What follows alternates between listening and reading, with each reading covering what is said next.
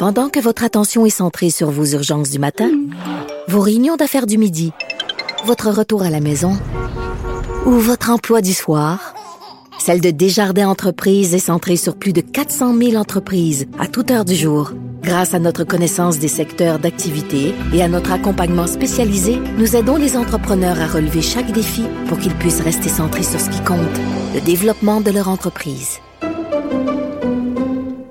IGA est fier de présenter l'émission À vos affaires. Pour économiser sur votre panier d'épicerie, surveillez les offres et promotions de la circulaire disponible à IGA.net chaque semaine. IGA, vive la bouffe et les bonnes affaires.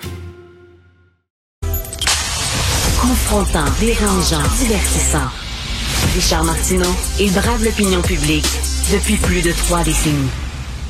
Alors, on a vu que les pays européens vont interdire euh, euh, l'accès à leur euh, à leur espace aérien aux avions russes. Et là, on vient d'apprendre que Poutine finalement a interdit aux avions de 36 pays d'atterrir en Russie ou de survoler l'espace aérien russe. Donc, le ciel devient un enjeu dans cette guerre-là. Nous allons en parler avec Monsieur Mehran Ebrahimi, directeur de l'Observatoire de l'aéronautique et de l'aviation civile et professeur à l'École des sciences de la gestion de l'Université du Québec à Montréal. Bonjour, Monsieur Ibrahimi. Oui, bonjour, M. Martineau. Alors, c'est ça, le, ciel devient un enjeu soudainement. C'est un moyen de pression.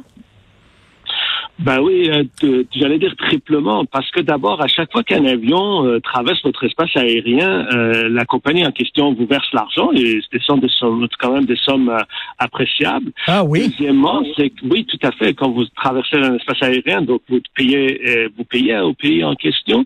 De, deuxièmement, c'est que c'est quand même tout le transport aérien, c'est de multiples façons une source de revenus, que ce soit par le, catering, que ce soit par le kérosène qu'on fournit aux compagnies aériennes, que ce soit tout simplement le transport de passagers, touristes, hommes d'affaires et ainsi de suite. Et puis, troisièmement aussi, c'est très important sur le plan symbolique. Euh, C'est-à-dire quand on dit que l'espace aérien est ouvert ou fermé euh, sur un pays, ça fait, euh, euh ça fait, j'allais dire, des sanctions très immédiates. Quand on dit, par exemple, on va sanctionner la Russie sur la vente du pétrole ou le SWIFT euh, sur les transactions bancaires, sont des choses qui vont être plus tard. On verra l'effet à moyen terme et à, long terme. Mmh. Alors, quand vous fermez la frontière, enfin, pardon, l'espace aérien à, un pays, vous envoyez un message très concret en disant que, bah voilà, donc on, on montre notre mésentente, notre désaccord ou euh, euh, notre euh, opposition à, ce cas-là. Donc, ce qui fait que c'est très important. Oui. Et Monsieur Ibrahimi, on se souvient de la première, la première invasion américaine en Irak. la France ne voulait pas participer à cette opération militaire-là et avait interdit aux avions américains de survoler son espace aérien. D'ailleurs, à un moment donné, il y a eu un boycott des produits français aux États-Unis. Donc, c'était devenu un enjeu aussi, là. Tout à fait. C'est des enjeux importants. Et vous savez, euh, alors nous, on a l'Occident de façon générale, on s'est opposé à la Russie, c'est parfait. Mais en fait, euh, euh, c'est plutôt, ça va être des troupes plutôt pour l'Occident. Mmh. Si sur le plan symbolique, c'est important pour nous de manifester cette opposition-là. Mmh. Ceux qui vont payer le prix, c'est plutôt l'Occident. Pourquoi? Parce que ben, le fait que nous, on est, par exemple, on ferme notre espace aérien à la Russie, au Canada, il se passe pas grand-chose. Il n'y a pas énormément d'avions russes qui arrivent sur nos territoires, mmh. euh, où il n'y a pas beaucoup d'avions russes qui traversent le Grand Nord pour aller au-dessus du pôle Nord. Par contre, quand, eux, en représailles, ferment leur espace aérien, ce qui fait qu'aujourd'hui, si vous voulez partir du Canada ou de Paris ou de Francfort vers la Chine, vers la Corée du Sud, vers le Japon, ça va être très, très problématique parce qu'il y a une partie importante du trajet, le trajet le plus direct, euh, ça va être sur le territoire russe. Et quand on vous le ferme, il va falloir trouver des, des, des chemins d'évitement, comme on dit, ou des détours qui, qui vont être très, très compliqués, parfois de, de rallonger le trajet de plusieurs heures. Et ça, ça va être d'abord beaucoup de hein. problèmes opérationnels, mais ça coûte très cher aussi en termes de kérosène, d'autant plus qu'aujourd'hui, le, le, le prix de pétrole est monté très, très haut. là. Et M. Ibrahimi, quand Poutine dit, mettons, vous n'avez pas le droit d'utiliser notre espace aérien, euh, si jamais, je sais pas, euh, il y a un avion euh, qui s'égare ou bon est sur l'espace aérien de la Russie, est-ce que ça donne droit à Poutine de l'abattre? Alors, euh, ben, écoutez, c'est déjà arrivé dans, dans le passé quand euh, justement euh, un avion de Coroner Line qui est allé euh, trop proche des installations soviétiques à l'époque, justement, de pas loin d'Ukraine. Euh, et, donc, euh, après plusieurs plusieurs avertissements de l'armée, donc des avions de chasse de de, de, de, l'Union soviétique de l'époque, donc cette, ce, 747 Coroner Line n'a pas respecté ça et puis ils l'ont abattu.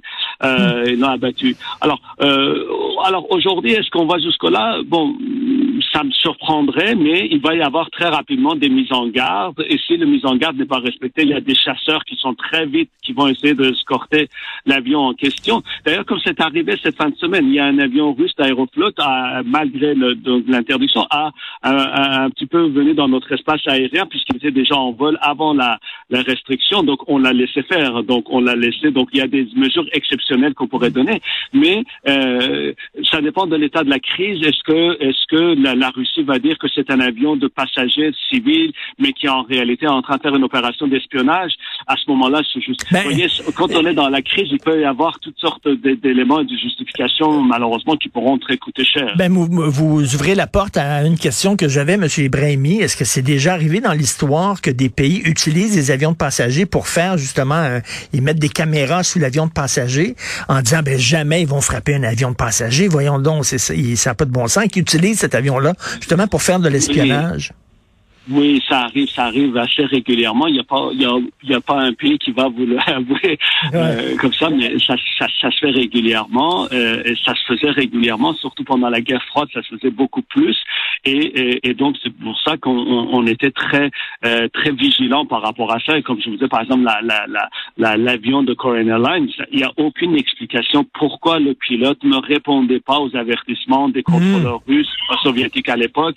Euh, et puis on a découvert que bon ben, il y avait des gens à bord et puis des équipements. Alors, euh, on ne sait jamais. Ces, ces, ces genres d'enquête sont toujours très confidentiels, très secrets, mais euh, ça arrive qu'on utilise. Mais, c'est vraiment euh, quand même de, de prendre des passagers comme comme boucliers finalement là. Ah oui, vous savez, dans certains pays dictatoriaux comme ça, là, vous savez, la vie des passagers, la vie des êtres humains n'a pas beaucoup de valeur. Ce qui importe, c'est leur position, leur pouvoir.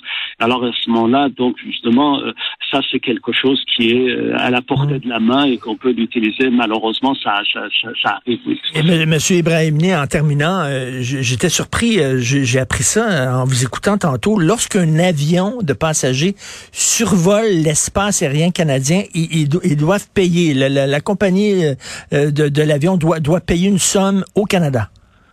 Tout à fait. Il y a ce qu'on appelle un droit de passage. Un droit de passage, on, paye un, montant. Et pour certains pays, euh, surtout des pays du Sud, euh, ces pays des pays, je dirais, en voie de développement, c'est parfois des sources de revenus assez intéressantes. Oui, tout à fait. Eh bien, je savais pas ça. On en apprend tous les jours. Merci beaucoup. C'était très éclairant, M. Meran Ibrahimi. Merci. Toujours un plaisir, M. Martin. Merci, Ibrahimi. Donc, tout le temps intéressant, directeur de l'Observatoire de l'aéronautique et de l'aviation civile. C'est tout pour moi. Euh, Benoît a pris des vacances bien méritées, tant mieux, ce qui, moi, me permet de discuter pendant une semaine, et je suis très content, avec l'excellent Denis Saint-Pierre qui va prendre la relève. Euh, alors, au lieu d'une rencontre à 11 heures avec Benoît, c'est une rencontre avec Danny. Donc, il prend la relève. Merci beaucoup à toute l'équipe. Merci beaucoup Florence Lamoureux à la recherche. Merci euh, Jean-François Roy à la régie, la réalisation. Euh, vous, on se reparle demain, 8 heures demain matin. Passez une excellente journée. Puis Alexandre Moranville, le Wallet aussi qui nous a donné un coup de main. Merci Alex. On se reparle demain, 8 heures. Bye.